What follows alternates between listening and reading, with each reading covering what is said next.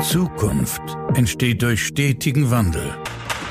Dr. Jürgen Weimann ist sich sicher, dass hierbei jeder Einzelne von Bedeutung ist. Herzlich willkommen zu einer neuen Folge von Everyone Counts, dem Podcast über Transformation mit Begeisterung. Einen wunderschönen guten Morgen. Schön, dass du wieder die Woche mit meinem Podcast beginnst. Heute habe ich wieder eine sehr spannende Gesprächspartnerin für dich mitgebracht. Du weißt, das Thema Kundenzentrierung, Customer Centricity in der Finanzbranche ist relevanter denn je. Kundinnen und Kunden stellen sich umso mehr die Frage, welchen Finanzpartner wähle ich für meine finanziellen Themen? Und dieser Frage hat sich die Zürich Versicherung ebenso stark gestellt. Was bedeutet das für die Zürich Versicherung? Ich konnte Monika Schulze gewinnen. Monika Schulze ist Head of Customer Innovation Management und Teil des Executive Teams und in ihrer Funktion kümmert sie sich um ihr Herzangelegenheit, das Thema der Kundenzentrierung in der Zürich-Versicherung. Und das Schöne ist, das wirst du gleich im Gespräch merken mit Monika, sie hat verschiedene Stationen und verschiedene Branchenunternehmen bereits zum Thema Kundenzentrierung geprägt und berichtet von dem Weg der Zürich-Versicherung, wie hat er begonnen, wie haben sie es organisatorisch auch verankert, welche Lesson learned, welche Erfahrungen haben Sie auf diesem Weg gesammelt, von dem wir freue dich auf ein spannendes Gespräch mit Monika Schulze. Schön, dass du die Woche mit mir beginnst.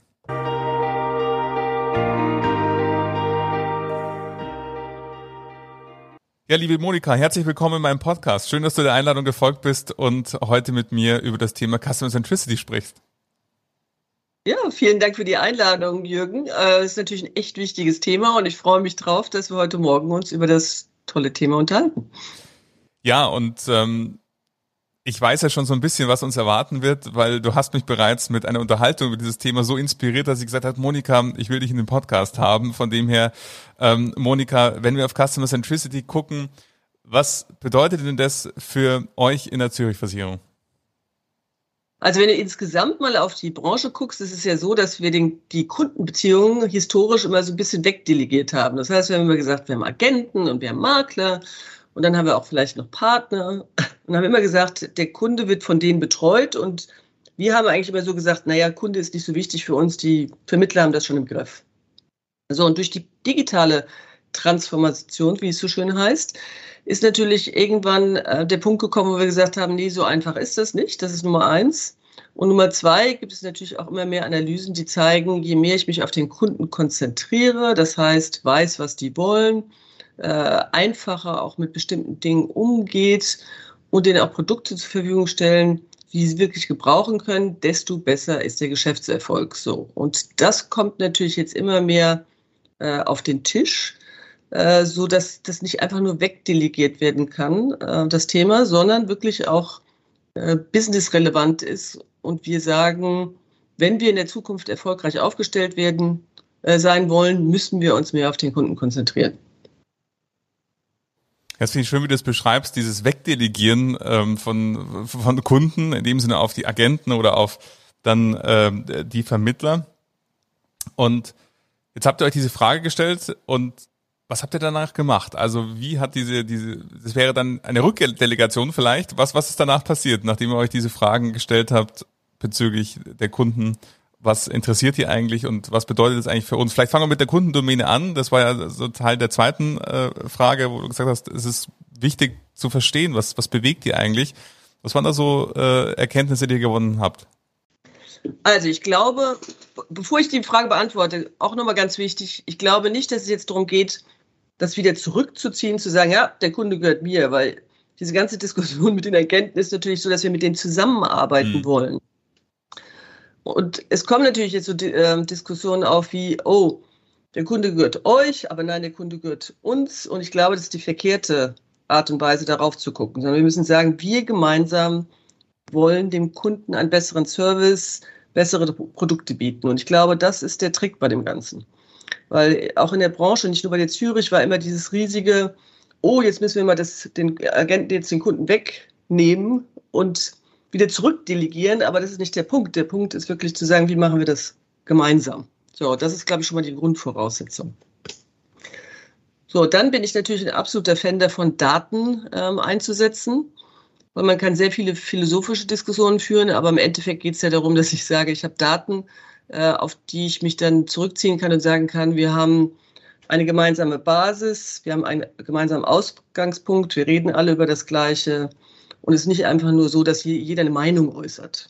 So, und wir haben bei der Zürich ähm, schon vor ein paar Jahren, also genau in 2016, äh, uns darauf konzentriert, dass wir gesagt haben, äh, NPS, also genau TNPS, uns ist unsere Währung und nicht nur Währung in Deutschland, sondern global, äh, so dass wir das gleiche System haben, wie gesagt, die gleiche Sprache, was ich glaube ich sehr wichtig ist, dass alle über das gleiche reden und wir das benutzt haben, um zu sagen, die wichtigsten Touchpoints müssen abgedeckt werden.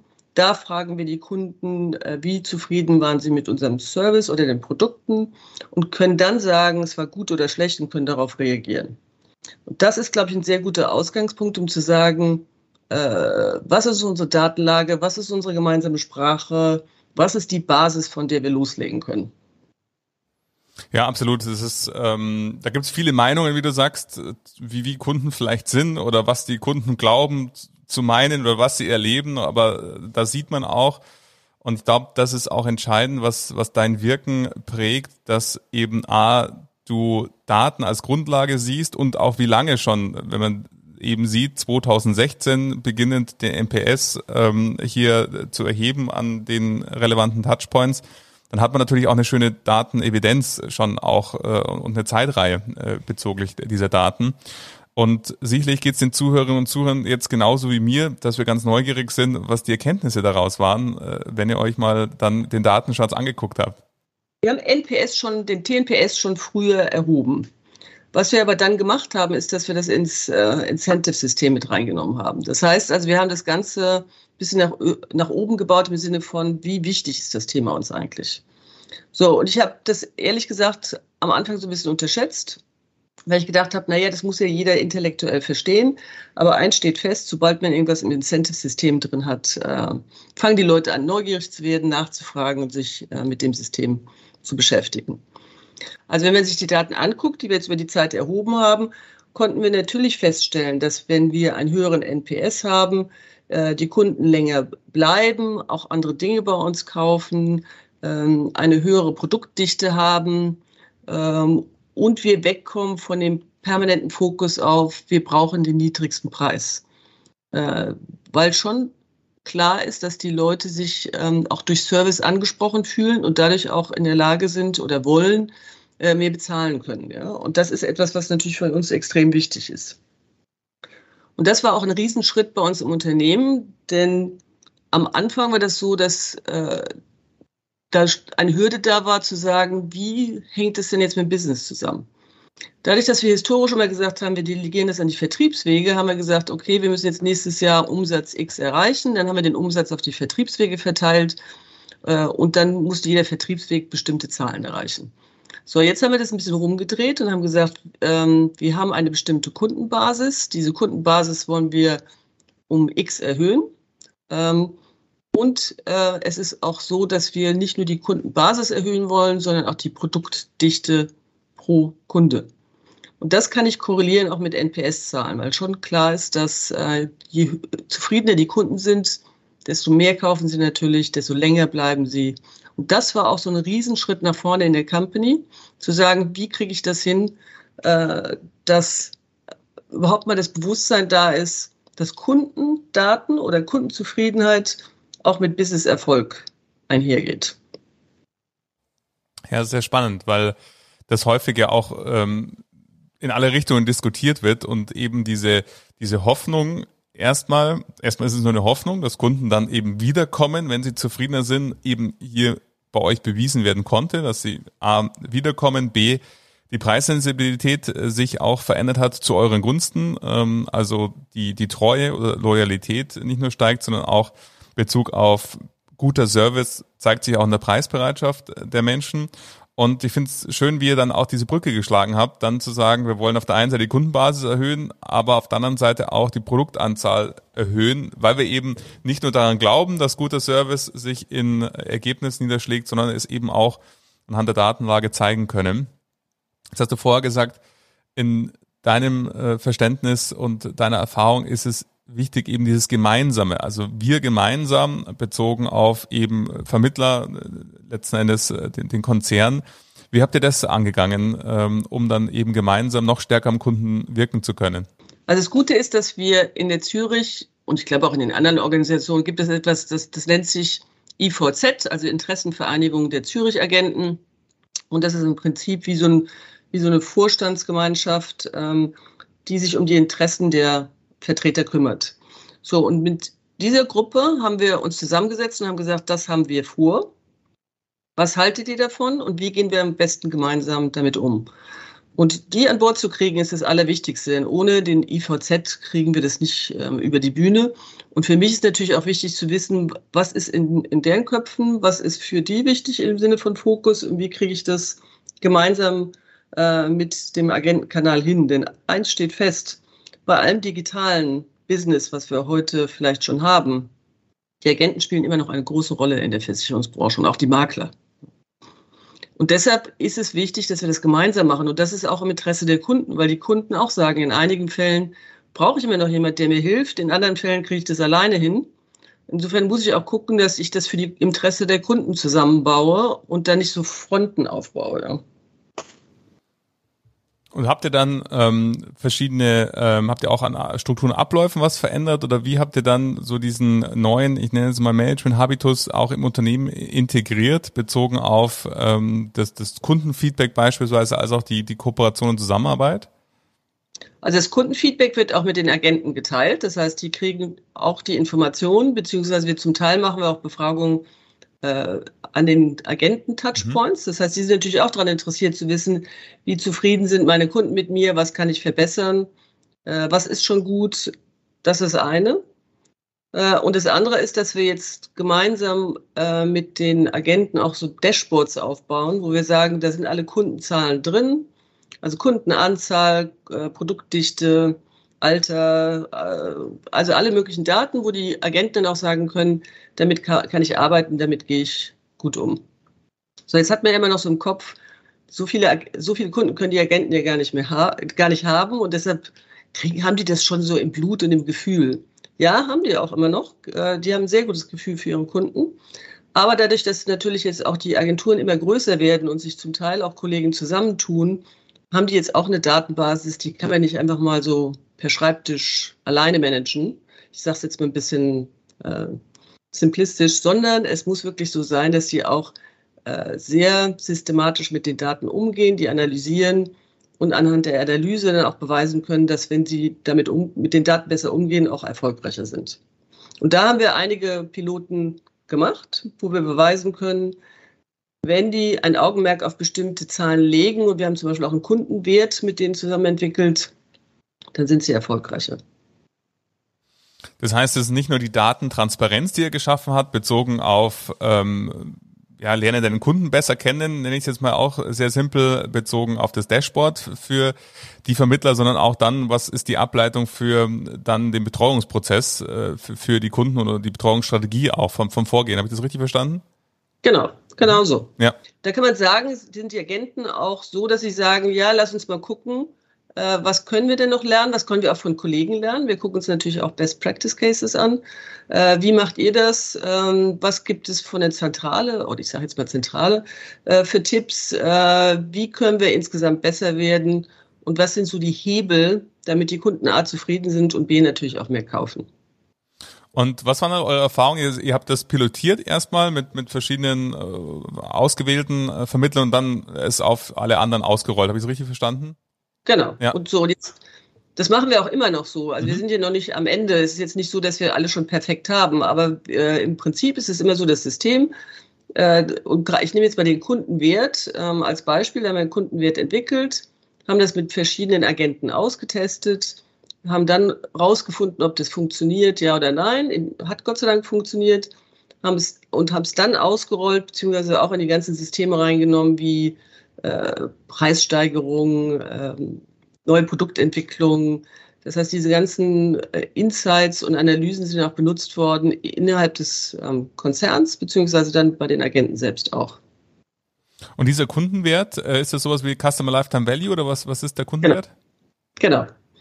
So, das ist natürlich so, dass man einmal rückwirkend betrachtet, mhm. äh, was haben die Kunden bis jetzt schon äh, gekauft und gemacht und dann aber dann auch perspektivisch guckt, was passiert in Zukunft. Da hat man natürlich eine Zukunftskomponente auch mit drin. Und wenn du so auf die Erfahrungen blickst, die du gemacht hast in diesem Prozess äh, von, ich sage jetzt mal erstmal Datenevidenz, dann Dashboard, dann Integration in, in den Betreuungsprozess und in die Betreuungsstrategie, was waren da für, für dich so äh, Key Learnings, wo du sagst, ähm, das ist sicherlich auch für die Zuhörerinnen und Zuhörer spannend, so ein Stück weit ähm, äh, ja, Blick hinter die Kulissen, was ihr da erfahren habt. Hast du da Lust, da was mit uns zu teilen? Also was ich natürlich spannend finde, ist äh, zu sehen, wir, tendenziell haben wir ja sehr in der Zentrale, sage ich mal, also jetzt in Deutschland, aber auch in Zürich selbst, in, in unserem Headquarter, haben wir natürlich viele Leute, die haben dem Kunden nie was zu tun. So, und diese Leute und ich selbst auch, ne? ich hatte auch jetzt nicht so viel mit Kunden zu tun, ich nehme es auch auf mich selbst, ähm, zu, zu, sagen, pass mal auf, du musst mal wieder an den Kunden ran und verstehen, was die eigentlich wollen und nicht einfach nur eine Marktforschung lesen, sondern mit denen auch reden war für mich so, eine, so ein Riesenerlebnis und eine Riesenerkenntnis. Was wir wirklich gemacht haben, ist, dass wir gesagt haben, alle, äh, vor allen Dingen im, im Management, müssen sogenannte Closing the Loop Calls führen. Das heißt, wenn jemand nicht so guten Wert gegeben hat, vor allen Dingen, aber auch bei guten, mussten wir die Kunden anrufen und dann nachfragen und sagen, äh, gib doch mal Feedback, was wir besser machen können. So, und das hört sich so simpel an, aber wir mussten dann wirklich Schulungen durchführen, wie wir diese Calls am besten führen.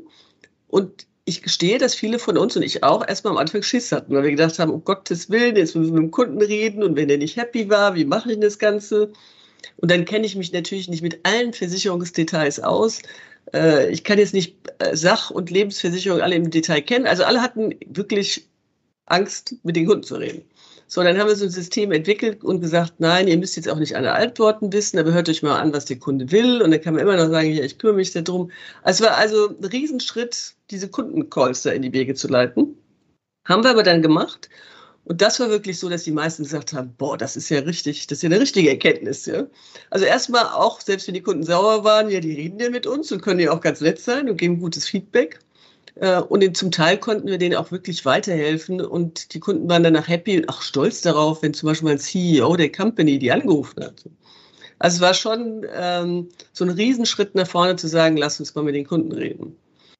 So, und das finde ich auch ganz spannend, weil ich komme ja aus einer ganz anderen Branche, also ähm, von Unilever. Du, äh, da war es so, dass wir eigentlich permanent, also erstmal im Supermarkt natürlich waren, aber dann auch äh, zu Leuten nach Hause gegangen sind und gesagt haben, äh, können wir mal Kühlschrank angucken, so ungefähr. Also ich war im Foods-Bereich.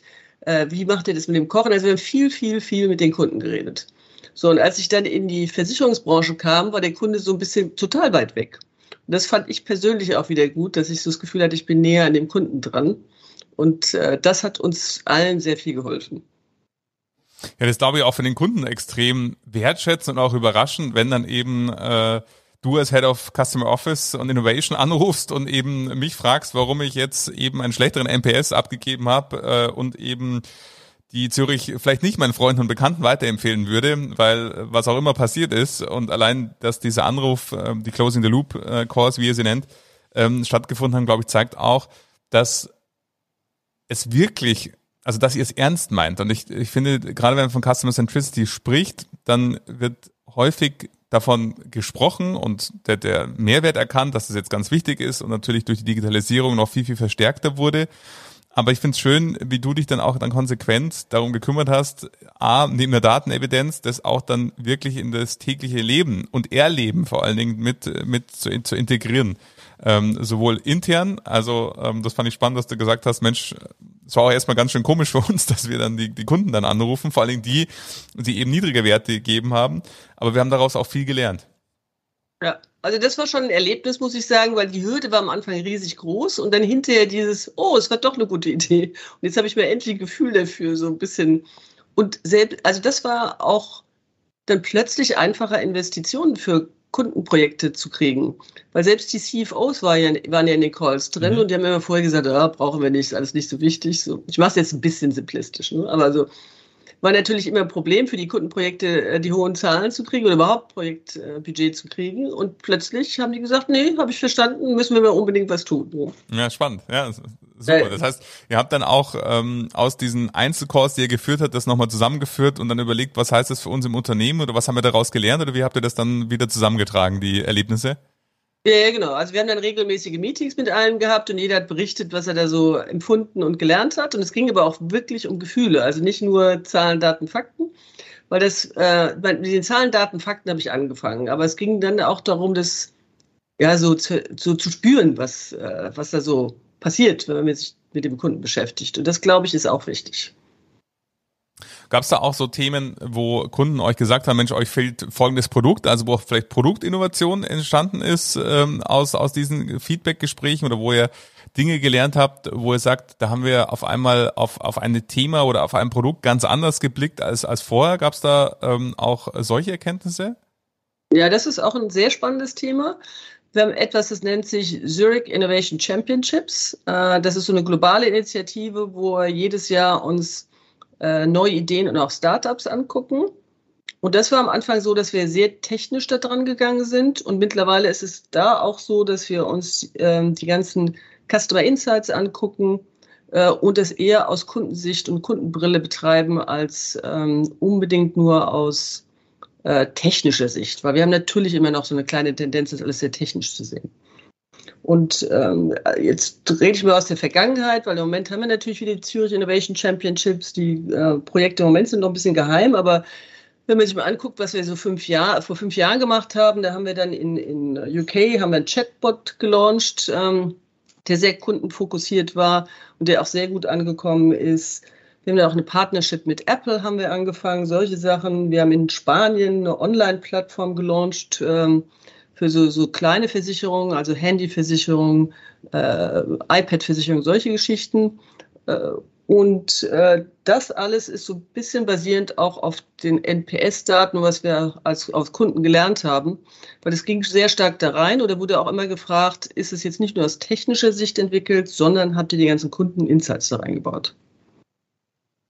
Ja, spannend, dass, dass dann eben sich auch der Innovationsprozess dann auch nochmal erweitert hat, um eben die Sicht nicht nur zu gucken, was passiert am Markt vielleicht oder was gibt's neue Technologie, sondern auch dann zu sehen, was können wir auch aus diesem Kundenfeedback lernen für ähm, eigene Projekte, Produkte, Dienstleistungen, wie jetzt beispielsweise den Chatbot oder dann eben Partnership mit Apple.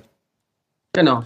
Jetzt ist es so, ähm, Monika, du hast es vorher kurz erwähnt, du hast schon verschiedene Branchen äh, bewegt und ähm, jetzt mit dem Thema Customer Centricity in der Versicherungsbranche, du weißt, dieser Podcast wird von vielen Entscheiderinnen und Entscheidern ähm, auch aus der Finanzindustrie, vor allen Dingen aus der Finanzindustrie gehört. Und da haben wir natürlich unterschiedliche Entwicklungsstadien. Wir haben welche, die haben heute bereits MPS äh, integriert, ähm, manche, die auch schon das Thema Customer Centricity organi organisatorisch verankert haben. Ähm, was würdest du denn Menschen äh, raten, zu sagen, wie man sich dem Thema vielleicht erstmal nähern kann, um es äh, mal so ein Stück weit von dieser ähm, von diesem großen Wort äh, Kundenzentrierung hin in äh, operatives Doing zu bekommen. Was würdest du da sagen aus deiner Erfahrung? Was wären da gute erste Schritte?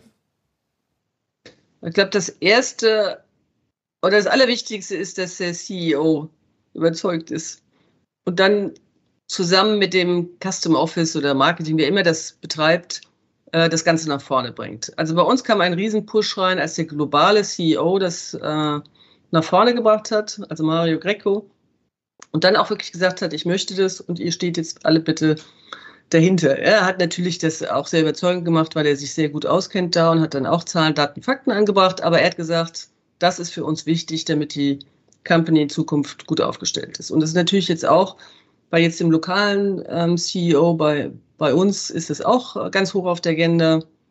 Carsten Schildknecht. Das heißt also, die CEOs müssen überzeugt sein. Ohne die CEOs funktioniert es nicht.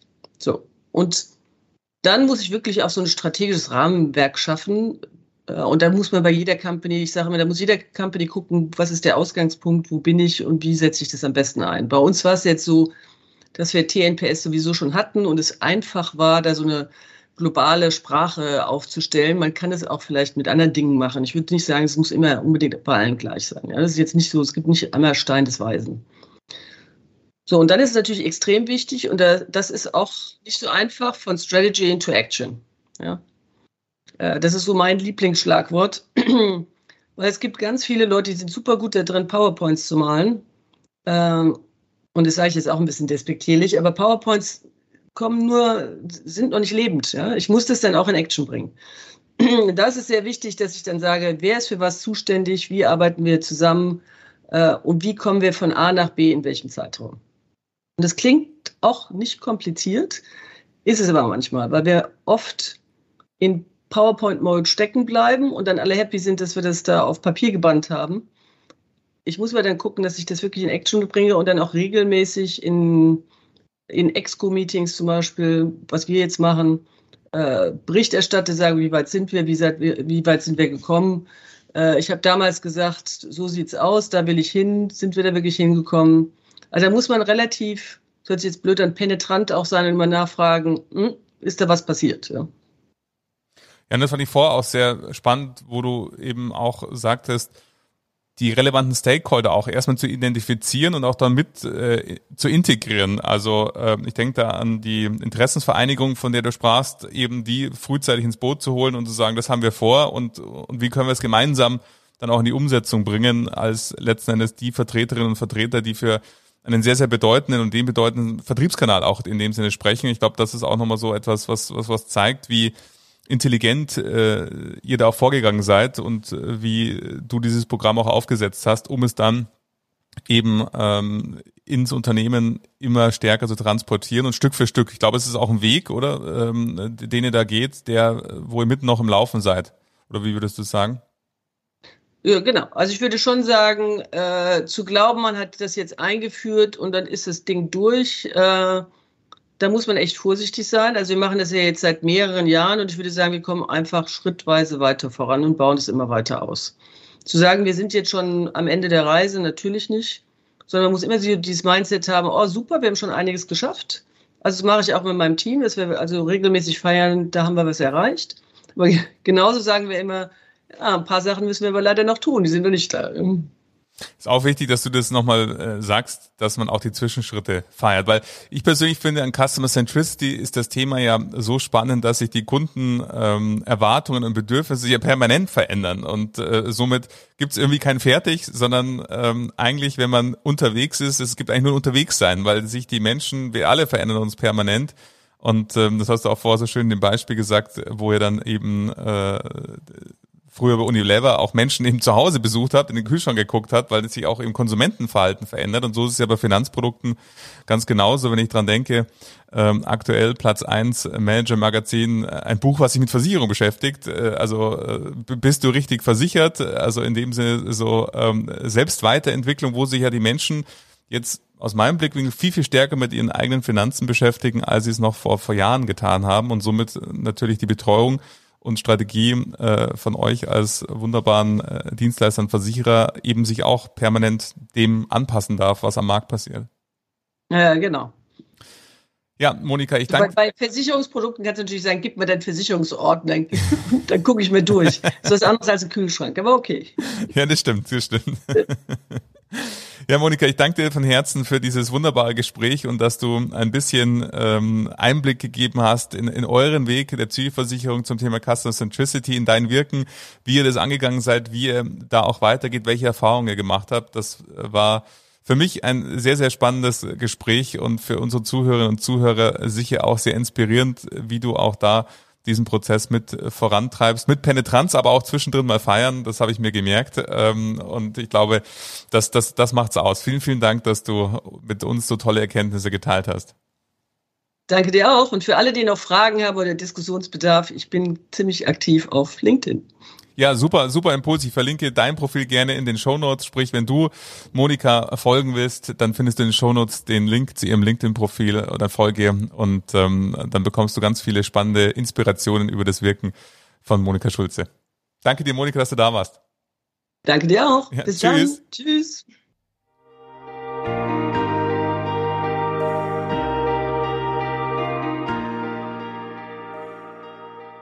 Ja, das war das Gespräch mit Monika Schulze. Ich glaube, ich habe nicht zu viel versprochen. Ein sehr inspirierende Gesprächspartnerin, wenn es um das Thema Kundenzentrierung geht. Ich sage danke, dass du die Woche mit mir begonnen hast und freue mich sehr, wenn du mir Feedback zu dieser Folge gibst. Du findest sowohl das LinkedIn-Profil von Monika als auch meine Kontaktdaten in den Show Notes. Gleichzeitig, wenn für jemand anderes aus deinem Freundesbekannten, Kolleginnen und Kollegenkreis diese Folge spannend wäre, freue ich mich natürlich auch, wenn du diesen Podcast, diese Folge weiterempfehlst. Und am meisten freue ich mich, wenn du in zwei Wochen wieder mit dabei bist, wenn du diesen Podcast abonnierst, sodass du automatisch benachrichtigt wirst, wenn wieder eine neue Folge erscheint. Das ist alle zwei Wochen der Fall, montags. Von dem her jetzt eine erfolgreiche Woche für dich. Danke, dass du dabei warst und bis in zwei Wochen.